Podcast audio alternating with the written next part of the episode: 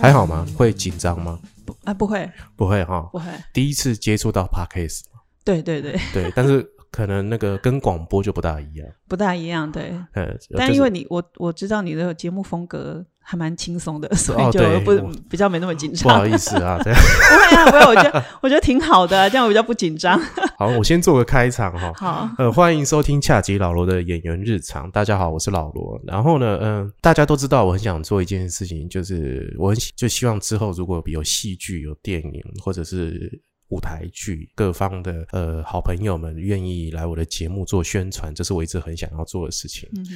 那之前已经有人就是台湾艺大第一品牌这个频道帮我引进了客家电视台的女孩上场。嗯，怎么样都没有想到，今天会是一个传统戏曲的剧团呢来我这边。我想说，我不是一个干话平台， 然后结果竟然是一个传统戏曲的这样。那我们就邀请石翠芳昆剧团的团长怡珍团长嗨，你好，老罗，你好。啊、呃，因为你该跟你要跟听众讲 啊，，听众，对对对嗯大家好，大家好，听嘿众嘿大家好。 这个怡珍团长也可以称他怡珍老师这样子，嗯因为昆剧哈，我真的就是 很陌 生。对，我想很多听众都很陌生。嗯对，嗯嗯，但是你你知道我的听众都是比较偏小朋友，对对，我的听众对就是要么就跟我同年。嗯哼啊，不然可能就是小更朋友小更小，然后也许这是一个很好的机会，对啊，对可啊，以让大家知道昆剧到底是什么，或者是嗯石翠芳昆剧团到底在做些什么事情嗯，嗯呃，来宣传他们的新戏。新戏是叫嗯呃，自寻佳偶，昆剧中勇敢追爱的女子们，什么时候演，七月三十号在哪里？在大道城戏院嗯，那小楼哪剧场，那是哪个售票系统？以前叫两庭院，现在叫 OpenTix。哦，OpenTix，OK，因为 票价其实很便宜啦，对三百、对四百、五百，对对，然后欢迎大家就是可以去认购什么之 类的。哎，那我们是不是就接我们有早鸟， 哎，怎么讲？我们有早鸟，早鸟。哦，会有早鸟， 对哎，对早鸟是几号到几号？嗯，我们预计在四月下旬就会开放早鸟。早鸟票的价格是什么？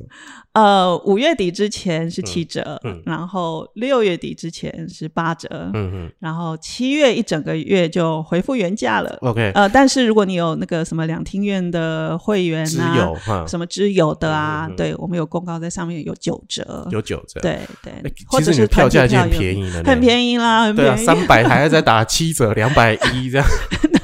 对，你们确定吗？还要再希打望 折？希望大家看在那么便宜的份上都买票，经常来看看。对啦，因为你知道哈、传统戏曲是真的是一个很难呐、哈、嗯就是对我所谓很难，就是说大家都很辛苦，嗯对对对真对的真对的对，真的然后要做很多很多的事情，对，没然错后没错其实最主要在只做一件事情叫推广，真的，就真的让大家是，知道这个呃昆剧到底在做些什么。嗯，哦，那像我，我真的就是很俗啦哈、我就第一次听到昆曲就是《牡丹亭》 嗯就是白对先勇对的《牡对丹亭》对对对，没错。哦，那我就不知道了，我就没有再、再往下走深了。究对，嗯那今天来到这个 B 频道，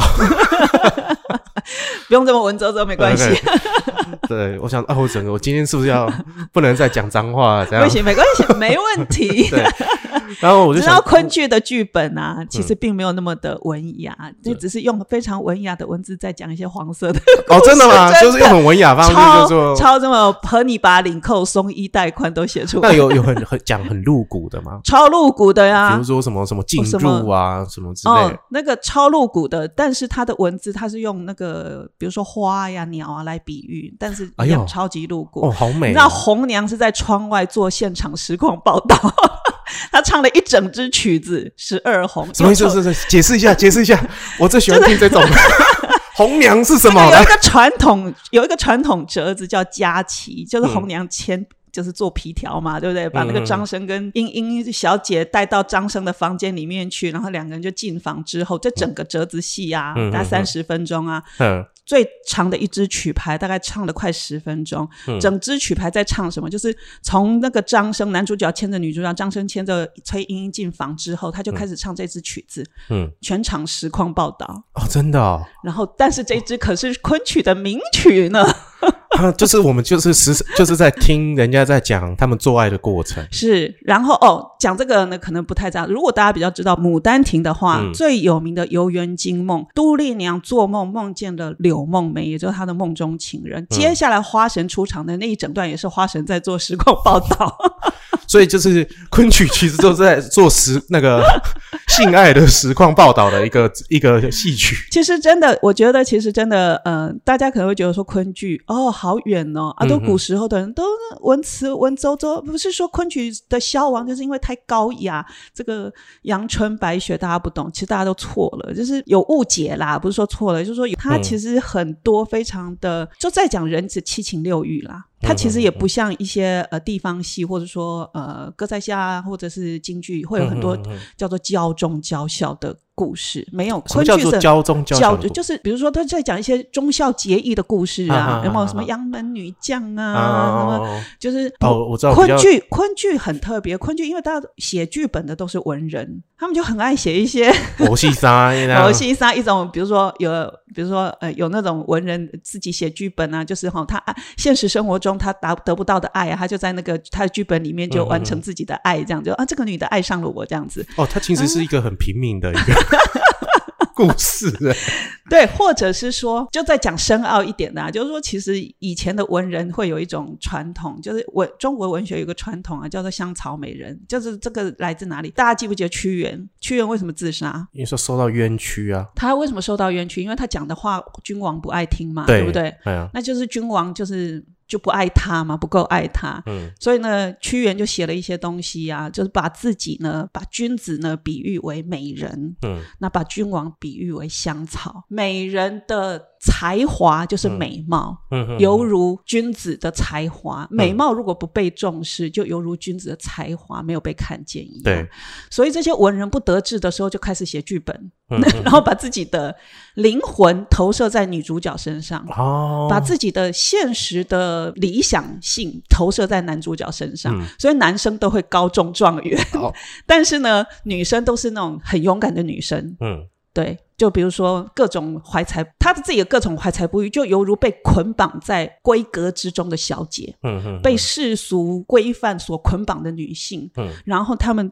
脱离了这个，怎么样努力的挣开这种束缚，然后去追寻她们的理想，嗯或者说所谓追寻以前的女生很可怜啦，就是说她唯一可以自由选择就是爱情，即使连嗯嗯嗯爱情都没有办法，因为以前的是被婚配的，可是嗯我有情感是自己可以掌握的啦，应该这样讲。嗯就是以前的女生啊，长大之后不是出嫁就是出家嘛，嗯对不对嗯嗯？嗯然后如果这两个都非常不幸的话，可能就会被卖到妓院里面去当妓女。嗯可是，even 是妓女，她都最后她的梦想都是会从良，嗯就是希望在这些恩客当中找到一个人愿意把她带回回家一位当叔小叔妾啊的，对对哈。所以其实无论如何，就是说，不管这个她的婚娶婚配如何，她的情感是她唯一能够掌控的，所以经常会出现那种小姐在后花园里面碰到那个呃心仪的男生，然后嗯就私奔跑掉了之类的这种故事。这其实有点像说这个写作的这个剧作家，嗯他觉得说。嘖他的才华有一天被一个人赏嗯识了，然后他就完成了他的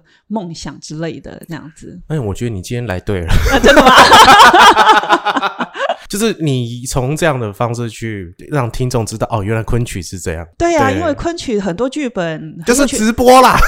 对啦，直播啦，对，就是这种色情直播 是这样。 没有，但但但这不是昆曲的全部啦。但对但是但是就是说各种，就是昆曲的剧本的那个，应该应该说这些故事啦，非常多面。嗯就是说男女爱情是占很大宗，没有错。对，对，就是这也是有，呃，这个这个小从平凡人家、民间子、嗯嗯女嗯子跟民间的这种草根性的这个人物，嗯，到帝王爱情都有。所以它就是然后比较接地气的一种剧我种。我觉得其实对我觉得他的剧本其实都在写人的故事，嗯那体现在表演上，就是说故事本故事要变成舞台化之后，变成舞台三二 D 变成三 D 之后，他的这个表演表现手法也都是在把人物的情感演出来。嗯嗯嗯，这个是昆剧表演很重要的一点，就是说很多人会看到说啊，传统戏曲就程式嘛，对就，说哦，我我这样做就代表那样的意思，嗯好是有这样没有错，但是在昆剧里面讲就更细腻，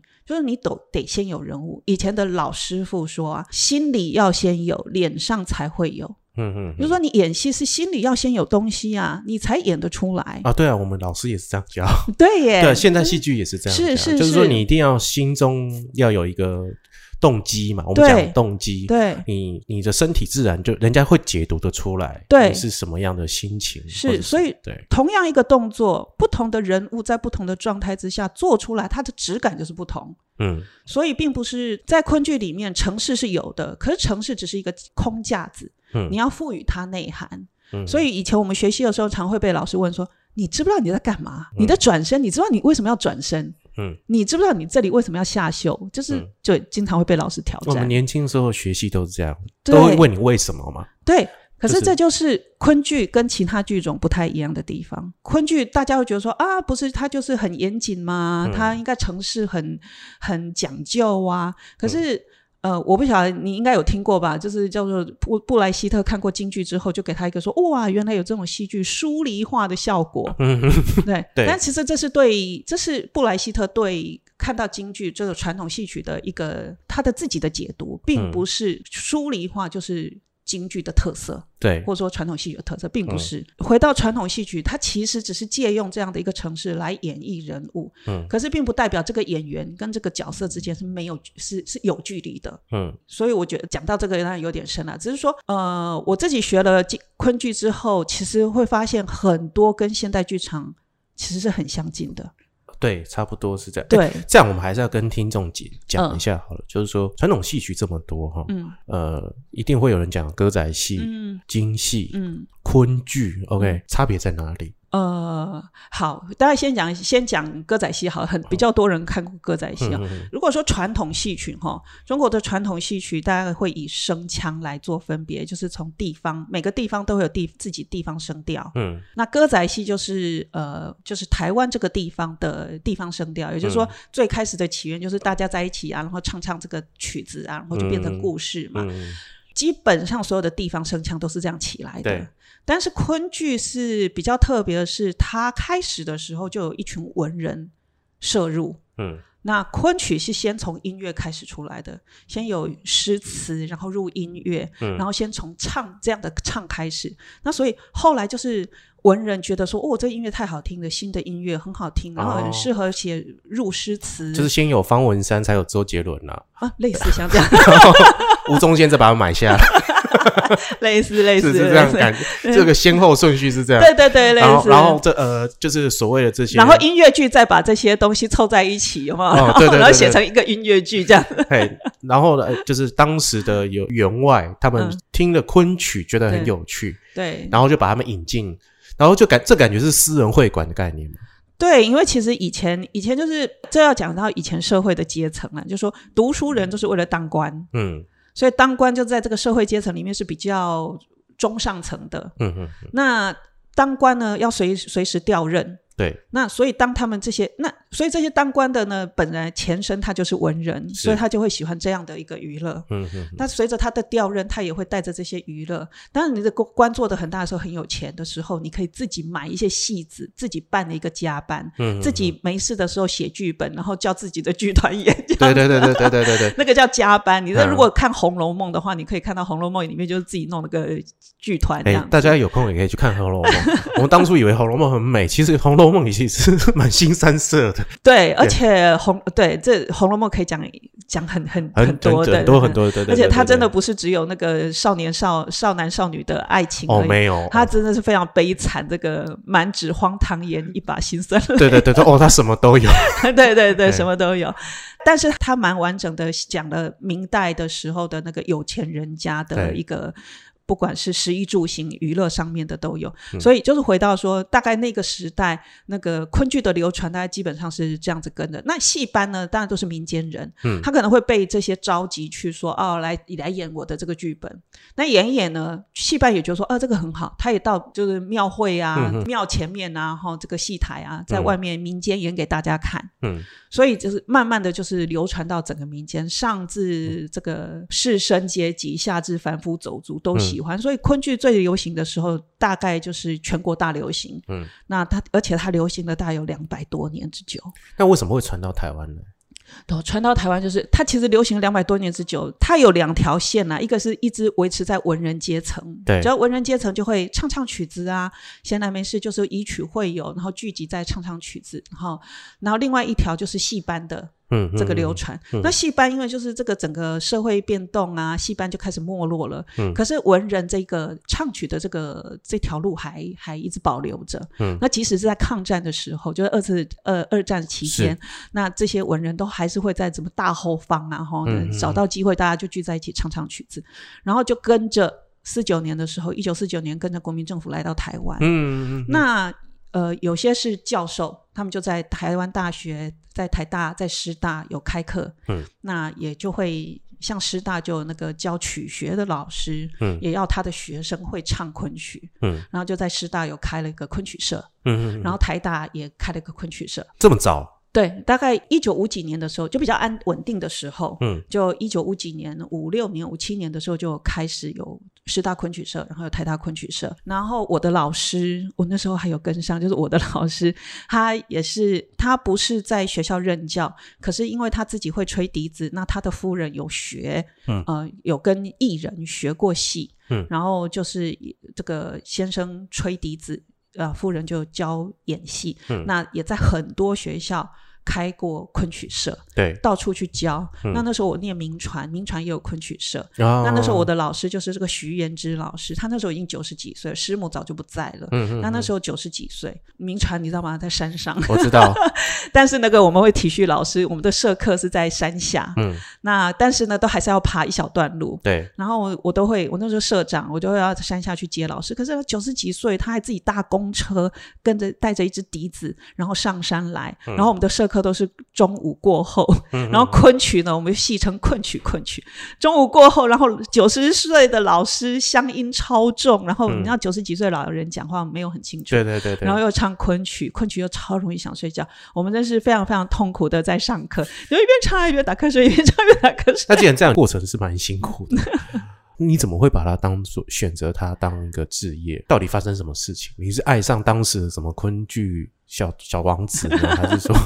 没有哎、然后当时我们当时在学昆曲的时候，我当时学昆曲的时候，那个去曲会啊，都是老人家。我不知道别人怎么样，就说同样是我们学昆曲的这些朋友们的经历，大家大大概都不太一样。那以我自己来讲，我大概从小学的时候就是喜欢看古典故事，嗯，那 很《多红古楼典梦》，啊？对对对，我大概小学六年级以前，我就把四大小说都看完了。嗯而且看原本的，嗯嗯 我喜欢，我会看，我会跟着阿嬷看歌仔戏，嗯嗯然后我也会翻转那个三台的老三台的国剧，嗯嗯那时候还叫国剧，后来就叫改叫京剧了。嗯我喜欢看古典戏，呃，中外都是，像、呃国外的也是喜欢看古典剧。嗯那时候我们家反正就是也读了一些古典故事，什么桃花扇啊、长生殿啊、牡丹亭啊。嗯，我在学昆曲之前，这些小时候都过读过这些故事。嗯后来昆曲社，其实我不是要去参加昆曲社，我其实是要参加梅黄梅调。啊嗯找不到黄梅调，我就想说，那不然找国剧社，也找不到国剧社，然后昆曲社就在那边招生，我就说这是什么？我嗯其实那时候也不知道昆曲，我说这是什么？然后那个社团社社团的学姐就说，社嗯群直播啦，就就跟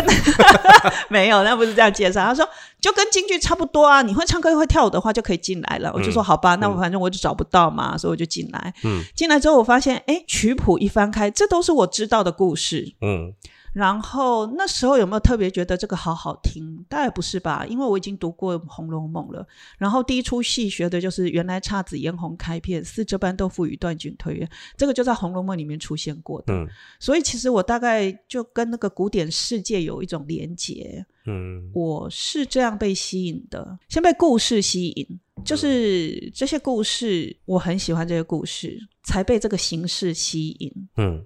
然后学了之后，呃，其实早期我们台湾没有专业的昆剧团，所以其实看很多京剧，对，呃，三军剧团的戏看很多。嗯然后那时候分不出来京剧跟昆曲有什么差别，嗯嗯，其实是一直到一九九二年，也就是解严哦，这样一讲就年纪好大， 没事没事，我不会剪，呃，反正就是在九零年代解严之后嘛，就是大概台湾可以拿得到中国大陆昆剧团的影片对，影带，然后就一看就发现，天呐，竟然有一种比京剧还好看的剧种。而且表演超棒，然后呃音乐也好好听，更不要讲那个身段很好看之外，就是表演是很棒的。嗯然后九零年代文建会开始办理了一个叫做昆曲传习计划，哦，这么早，嗯，文大概建九会一哦对嗯嗯九一年的时候嗯就开办。那第一年第一届的时候还没有办法请到大陆的老师来，嗯然后呃，反正我们就跟着一些曲曲那时候的曲家许文佩老师什么，就去学学学唱曲啊。嗯嗯然后一直到开始把中国大陆这些现在称为熊猫国宝级的这些老师们，嗯请到台湾来的时候，我们就开始跟这些老师学习。然后这个传习计划那时候的学习就是每个礼拜六日嗯都泡在那时候的木栅国光，也就是现在巨校那边。嗯，呃，戏曲专科学校，对对对对对泡在那边学戏。昆曲传习计划办到第四届的时候，他们就开办了艺生班，嗯艺生班就会在周间。呃，有三次课，晚上每个礼拜三个晚上，嗯嗯然后再加上六日的课，所以大概第四届到第六届医生班开了三届，然后大概都是这样的一个每天都是这样的行程。嗯那下班之后就是坐车就赶到木栅去上课这样子。嗯嗯这样的行程，然后也就在这一串学习的过程当中，渐渐的清楚呃，你要昆什剧么？嗯昆剧的表演跟京剧的差别，而且为什么我这么喜欢昆剧？嗯就是当然艺术有非常多种形式，对戏剧，我看待昆剧，我觉得它是这个戏剧大类别里面的其中一种表现形式。嗯，它不是只有漂亮的身段，嗯，跟美丽的唱腔而已，它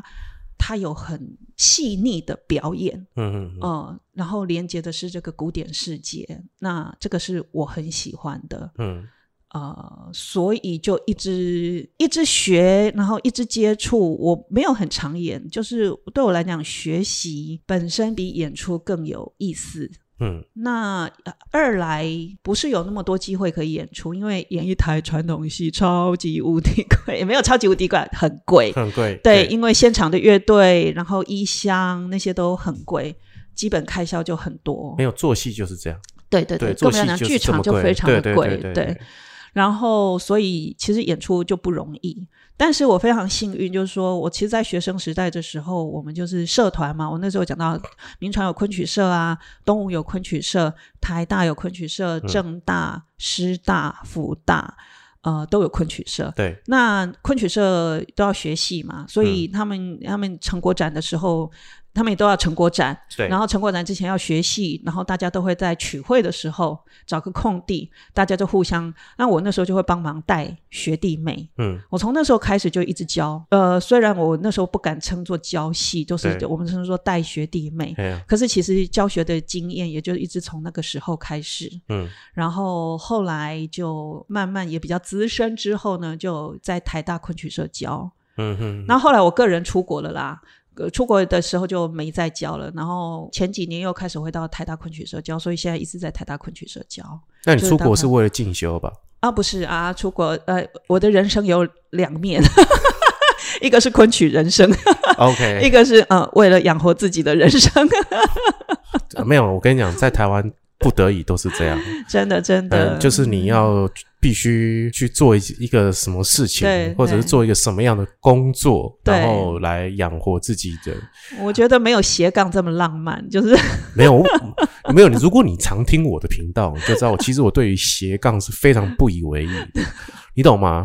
斜杠只是为了，因为是你现在的行业，你现在眼前想做的事情没有办法糊对口，所以你对只好去做别的斜杠，去做别的事真的情。真的真的，它不是一件拿来说嘴的事是情，是是，这个真的是只有剧场人才会懂的。 就是说，因 waiter waiter 有没 有？ 对，就是说，你看现在大家都鼓吹斜杠，然后斜杠好像很精彩，不是？你今天能做一份工作，可以让你养家糊口，你为什么要去斜杠？真的，也许现在的台湾的氛围，或者是国民所得，或者是呃我们在做的是译文工作的嗯关系，嗯，必不得已才要去斜杠，真的而不是说，哎、我今天斜杠，我做这个，我要做这个，我要要做这个。没有，我们我们今天如果能够全心全意演戏，能够对啊全全心心全全意意做剧场，对做，剧场、做 podcast，对，我们为什么还要去斜杠？没有嘛，是都是一个必不得已的选择。真的真的，所以所以其实我出国那时候是呃，我的另外一个人生是毕业之后是在就是我是学商的，然后嗯毕业之后就是一卖贸易公司，然后后来在外商公司，在外商公司就会有一种苦闷，后来我就离开，哦然后就跑去游学， 哎呀，真是团长，你太傻了。那时候。你说的对，那时候年轻啊，年轻的朋友们不要这么傻好别吗这？么傻，钱真多的。事少离家近，再苦闷也要吞下去，对，多存点钱，真哦的，钱才是真的， 其他都是假 的。不要。然后我来做剧听场过来人的话，对过来人，这你看多苦这样子。真的，现在每天烦恼，而且烦恼都几几百块的。对，天哪，几百块可不可以再要不要调一加下呀？要不要加一颗茶叶蛋？吃一顿饭要不要加一颗卤蛋？你都要想老半天啊的。真的，就是因为很惨就是因为当时哎年哎视金钱如粪土，没有金钱就是黄金哈，金钱就是金钱。真的 对，这是以这个昆剧的方式来诠释金钱这件事情，应该是这样讲了，对啊，因为我访问这么多来宾，嗯大部分大家在这个追求的路上都是这样。斜杠这件事情其实是刚开始流行的一个词汇，嗯对，然后很多人会以这件事情为豪。如果要讲斜杠，就是我们都斜杠嘛对，但我们的斜杠一种被迫的选择嗯，不是嗯说很多人可以讲一些干话，就是那你就不要做嘛，你不要做昆剧嘛，你不嗯对要啊做剧场嘛，你不对要做啊演戏，你就去对做别的事情，有什么什么的。对好，那没关系，那我这是我们的选择，但是我们甘愿为这件事情给付出。嗯嗯，内心只要听到就说：“哎、哦，你好厉害！”你斜杠的时候，你都会觉得啊，这这这跟讲三字经有什么差别？ 这样有时候会是会会有这样的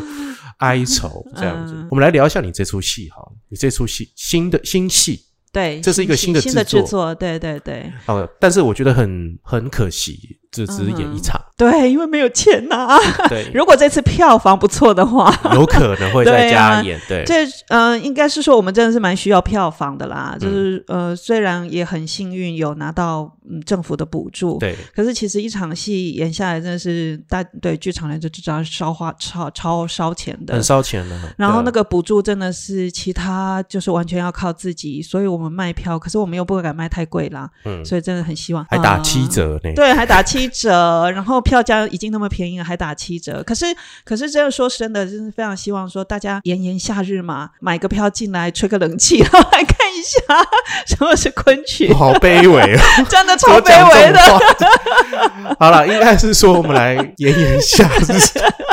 大家现场来欣赏一下古典的色情直播。不过我们我们要演的这个四折戏哈， 对， 哎来跟非大家讲一下，你是就分别是哪四则戏？一个是《红梨记》的庭会嗯，啊，亭子里面相会，嗯然后另外一个是呃《玉簪记》的偷诗。对，哦，男生到跑到女生宿舍去偷人家的日记的概念， 哦、好变态哦。然后呃，另外一则是《蝴蝶梦》里面的说亲回话，就是一个嗯寡妇那个死了丈夫之后 要跟移情别恋，那个逼着老仆人要赶快去说亲的那个。今天就嫁了吧的那个故事， 嗯嗯嗯嗯然后另外一则是凤凰山的赠剑，嗯也是呃公主那个爱上了其实是个奸细的帅哥这样子，爱上了帅哥，这个帅哥是个奸细，但是那时候他并不知道。嗯总而言之，他就爱上了这个帅哥，然后两个人就那以剑为定情。那我那我没有讲到前面的庭会是在讲什么故事，就是一个妓女啊设了一个局，然后把那个仰慕她的人啊，就是不是手到擒来，就让他掉入爱的陷阱里， 嗯啊。你挑的故事好像都很不正常，这很正常、这啊，就是昆剧。 这才正常。这些都是我们人生真正会发生的事情。是的，是的。什么那种超级几贞洁啊，那种那是万中选一的，没有这啦才是平凡人的故 你事。 讲这些故事，如果我们拿掉了传统戏曲，对这些事情到现代还是都是会发生的。对对对对，，只是说我们造了一个古典的传统戏曲的一个对一个面纱，对对所以会觉得说，哇，那就是很高雅的东西。对然后去身边他们就讲一些东西都很下流的东西。 对但是你对你取的名字，我就取得很有趣啊、嗯它就是你的名字，就是在讲是呃昆剧中勇敢追爱的女子们。对对对，就是说，应该是说你在这四则戏当中，他嗯们就是分别是四个戏，然后呢，萃取出他们这个女孩子的对故事。对，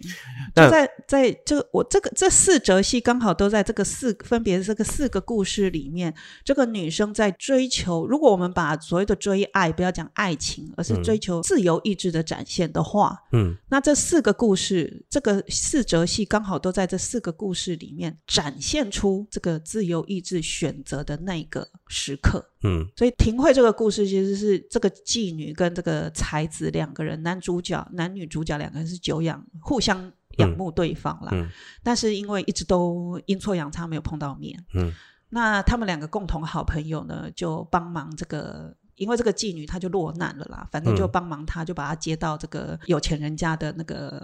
园子里面，嗯然后就跟她讲说，你就在这里住，那你就假扮王小姐，就是嗯这是王府啦，好、对姓王的王府，你就说你假扮她是王府王小姐，先不要告诉这个男主角说你的真实身份是这样嘛，人很现实的，嗯，就是说虽然互相仰慕，可是毕竟是个身份不好嘛，对，所以就先看看是不是对方是不是真心这样子。嗯 OK，所以呢，这个这一则戏要讲的就是，就在这个晚上，假扮王小姐的这个女主角呢，嗯就在想说，我昨天晚上好像因为这个她的好朋友又把这个男主角呢接到这个附近来好好的读书，嗯因为他要上京赶考，然后来好好读书，然后反正就已经布好这整个背景，然后呢创造这样的机会，对然后女主角就去选了这一天，就说我昨天晚上好像听到她的声音哈，那我嗯今天晚上再到园子里面来，好，来看看可不可以碰到男主角。嗯啊，就果然在亭子里面就碰到了，然后他就用了言语，然后这个设了一个陷阱，他就掉进去了，对哎不对？他就掉进去了。但是我觉得很很多人会觉得说啊，这个男的好渣哦。但是嗯因为、因为他的有个唱词哦，就看碰见了这个女孩子王小姐之后，就说怎么办？我心旧相思，嗯，因为他其实心里爱的是。这个女主角、嗯谢素秋的灵魂，对久仰其名，喜欢她的才华，可是没见到面。嗯可今天碰到王小姐说啊，这个王小姐好美哦，我也爱上她了。可是没想到她其实爱的是同一个人，嗯，你不觉得这个感觉超级浪漫的吗？嗯很像以前的 是法真国爱电耶影？其实是真爱。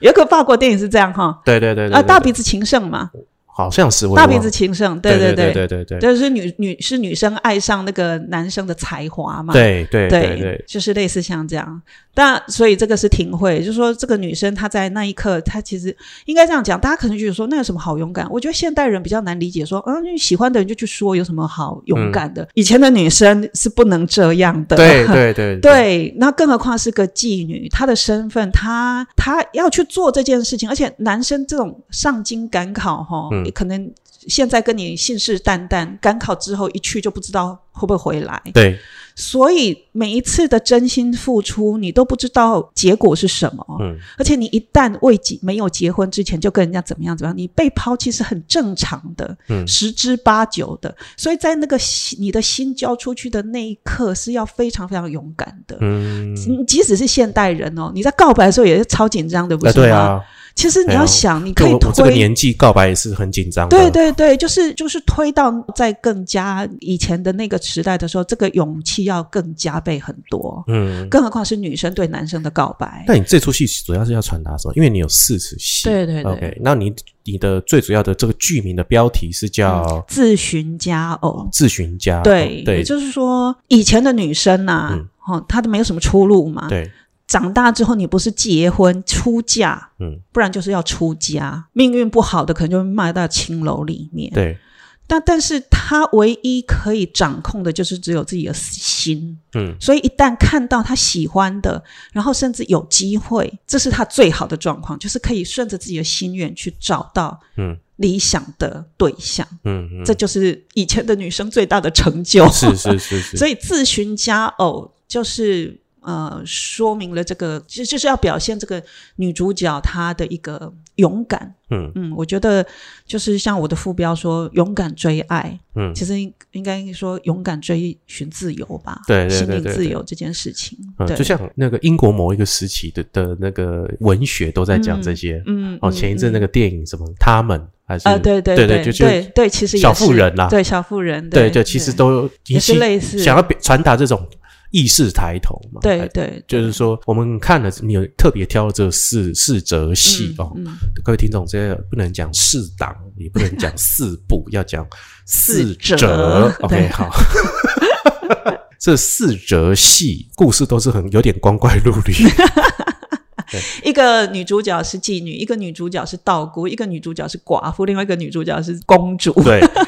好，那如果我们我们就是就很像是，比如说我们你把这个莎士比亚的这类似这个有名的女角色串在一起的，对对对的方式，这对样对对对你有想过要用这样的方式来说故事吗？因为你现在嗯应该、应该就是四则戏，个别是独立的，嗯然后可能演完了，哎、我们换个灯灯对对舞台。转换一转下换一，下哎，就我会们下一就则戏下一则戏。对对对，对，你有想做过这这种感觉，就是有点就是朝呃跟现代戏剧或者小剧场做的一种实验，或者是做嗯的一种融合嘛？你有想过做这件事？有耶有耶。其实最早想做的是类似像这样子，嗯就是说可能性很大啦，但是就是想要利用一些小剧场的一个方式，嗯然后把这个传统的昆剧的精华。嗯也许是某个片段，可能不是像整则戏都来演，可对嗯能这一则戏的某个片段来去把它弄成一个更整体的嗯，戏，但是那个老罗你是剧场人就知道， 要要弄上剧场，到时候要灯光设计、舞台对设计、导演，所有的技术人员、人员就会增加很多。嗯，那传统戏的这个部分也不可能抛弃掉，对，所以的整个制作费会更高。没错，对，所以嗯，我很想做，也试图在慢慢的在拼凑当中，希望有一天可以做出来。其实就钱呐、真的啦，对就啊是钱 啦。大家对，其实大家就是这样 啦，就是这个文件会不给力啦，现在没有文就是监会了，就文化部没哦有文化部给力啦，所以没有 对啊钱啦，才会这样 那啦。啊，我有很多的创意想要那个好好的发挥 啦，但是就是没有办啊法。你看现在多多少剧剧场人都是这样子 啊，真的很多创意，不然的话，看看有没有企业可以可年可年，不要可年可年，就是可以支持一下吧。对啊我。们的这种热情，嘿啊艺术很重要。你现在对于你的剧团嗯哦，石翠坊嗯昆剧团，嗯，你有什么愿景？目前就是会想要，刚刚说把那个把那样子想做的那样的戏 嗯，做出来，嗯，啊然后在一个理想的场 地，你说跟这个小剧场的 对这个实实验方式做一个结合，这样对。然后我我没有要创新，也没有要改编昆剧原来的东西，嗯，呃，现代剧场的方式，哼哼哼来去呈现传统的东西，嗯，而不是把它改掉。 对啦，不是然啦，后对就是对对该穿什么穿什么，对而不是对可能就是穿个破布哦，对对或者对对没有，就是说对我们只是用一种现代方式，可以将你的呃中心主旨对可以更传达得更明确。对对对，对没错是这没样错。然后更好还是希望这个这样的一个制作之后，会有一个演后座谈，可以大家也有一些互相交流，因为毕毕竟这也是有点实验性质的。嗯这是短期目标。 长期目标不不知道什么时候会做出来，嗯但是我们、我很希望做这个，很想要做这个我觉得不 难啊。哦钱呐、 OK，好。所以你你现在的愿景是希望是说你你可第一个你可以把你的想象嗯，实现出来，再就是一个对合适的剧场。对，你觉得你认为合适的剧场是什么？像比如说什么地方？比如说古岭街小剧就场，最近复活的呃古岭 对街小剧场吗？ 对对对，黑盒子黑盒子形这式个的形式，对哦。对那你现在就 booking 了，打电话给他，对，但是我们东西还没有个样子出来。或者是说，也许你可以常住在一个什么地方，对对哦，对你提醒我，其实我们可能后年会另外一个想要做的是文化体验教嗯育，所以可能会常驻在什么大道城啊。还有一个愿景就是很想向中小学、高嗯中以下的学生对，来做这个推广，那不是跑到学校里面演而已，因为这个很多人在做，嗯所以更想做一个是，就是你刚刚讲的驻馆，呃，目标我的目标现在是锁在大道城，嗯因为有个剧场之后，我们可以做一些前台后台，嗯，然后对这个剧种更多的认识，嗯哼嗯嗯，嗯，所以这个是另外一个目标。最大的愿景啊，就是终极愿景，其实就是希望现代人可以多认识这个传统的昆剧，因哦为这它个其太实、大了，对它真的不是离现代人那么远的东西对。有时候人的情感七情六欲是一样的。嗯然后状况是相似的，古今中外。其实如果现在还会觉得说对莎士比亚的剧本很有感动的话，其实也会对昆剧的剧本会有感动。嗯，我觉得那个是一样的，哇，这个推广是非常非常的长远的事对情，对对对而且现在你可能是一个团，或者是你只身你一个人，对对，就是这可能就是要你要慢慢的、慢慢，可能要到你儿子可能博士班毕 业有没有？哦，或者是对呀、对呀、也不晓得，呃反正就是我我觉得很难。可是我这几年就是成团这几年，我自己会觉得说自己能做多少就是多少啦，嗯就尽量做。那你知道我们这一台到最后就要推荐一部电影吗？嗯嗯嗯，我知道我知道。那你今天要推荐什么？我今天要推荐一个跟我们这个这档戏比较有相关的，就是《绝代宠妓《绝代宠妓》》。对，他在讲那个妓女的妓，对对对对对对，它是真人实事改编的，是那个意大利威尼斯，嗯威尼斯呃也古装片啊，我就喜欢古装片，对，啊是那个。反正那个年代的威尼斯的女生嗯一样也因为有阶级的关系，所以她们也不是可以自行决定娶嫁的问题。对对，不是娶嫁，就嫁人的婚姻也是无法自主的。嗯，然后这个女主角就是为了想要跟她爱的人在一起，嗯，所以可以自由恋爱的女生可以自由恋爱的阶级只有变妓女，其实跟中国古代一样，嗯嗯，嗯就可以自由恋爱的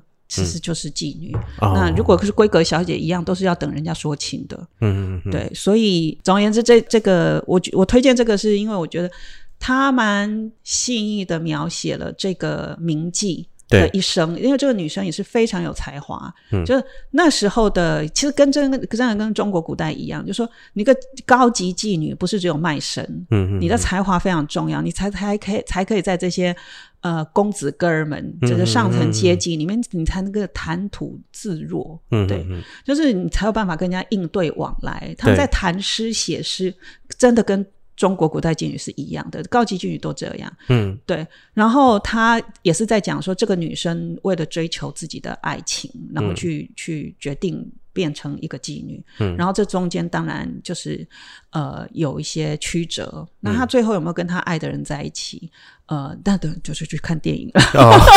哎呦，你还会下伏笔呢哈，《绝代宠妓》哈，因对为这个电影现在有点难找，真的很难找。据说好像 Apple TV 上面可以稍微看哦得真到，的对。哦嗯那如果各位听众呢喜欢我们今天的节目啊，麻烦呢就是如果你使用是 Apple Podcast，麻烦帮我给我五颗星呢，或者是留言给我这样。那各位听众如果喜欢我的节目的话，麻烦帮我个忙，就是请推荐给一个人就好了，好，请帮我推荐给一个人。如果你有什么话想跟我说，或者是觉得今天这个仪珍团长啊的还有。觉得他还是不是还有些故事，或者还有一些事事情没有讲完，也可以希望他再来的话呢，也可以到我的粉丝专业跟 IG 恰吉老罗这边留言给我，这样。那也大家也记得要去石翠坊昆剧团的新戏，新戏名字只是叫自寻佳偶，嗯呃，副标是昆剧中勇敢追爱的女子们。呃在哪里演在大道城嗯戏院九楼剧场，几号，七、月三十号星期五晚嗯上七点 开演。因为票价非常的便宜，然后真的欢迎嗯欢迎大家就是可以呃可以买票进场捧场一下，对，欣赏一下这个古典的这个色情直播是什么样的感觉，这样。没有啦，这次出戏没有色情直播的片段啦，但是以后以后会有机会。 以后有机会，然后可以去欣赏一下昆剧这个。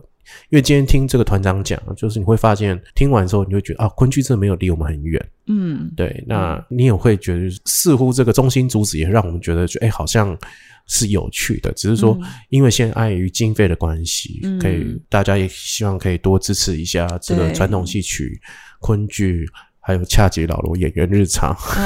啊，这个频道，对，就是说大大家就是希望可以将自己的作品可以做得更完整、 对，更完善对，对然后可以推给观众看，嗯对。嗯但是现在能做就是做该做的事情，对对或者是对能做的事情，对，没错，对所以请大家支持，也大请大家帮忙。对，团长有没有什么话要补充？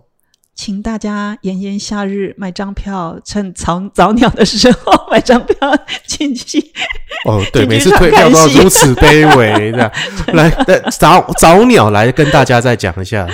那价啊五钱。月底以前七折，嗯，整个六月八折，嗯整个七月就回到原价。但是如果你是两天月之游，什么什么之游，嗯会有九折。好是哪团个体售票票巨头？嗯，售票系统就是以前的两厅院，现在的 OpenTix。哦，啊对不起，那刚刚你说的那个团体票是哦，对，也有团体票，二十张团体票也有九折。 ，OK，嗯，团体票应该对你们来讲比较不难吧？吼。我也不知道。 OK，就是也请真的请大家去支持一对下啊，，对啊，对请不大对？家来支持。好，那今天恰吉老罗演员日常就先到这里了，谢谢感谢各位，拜拜拜拜。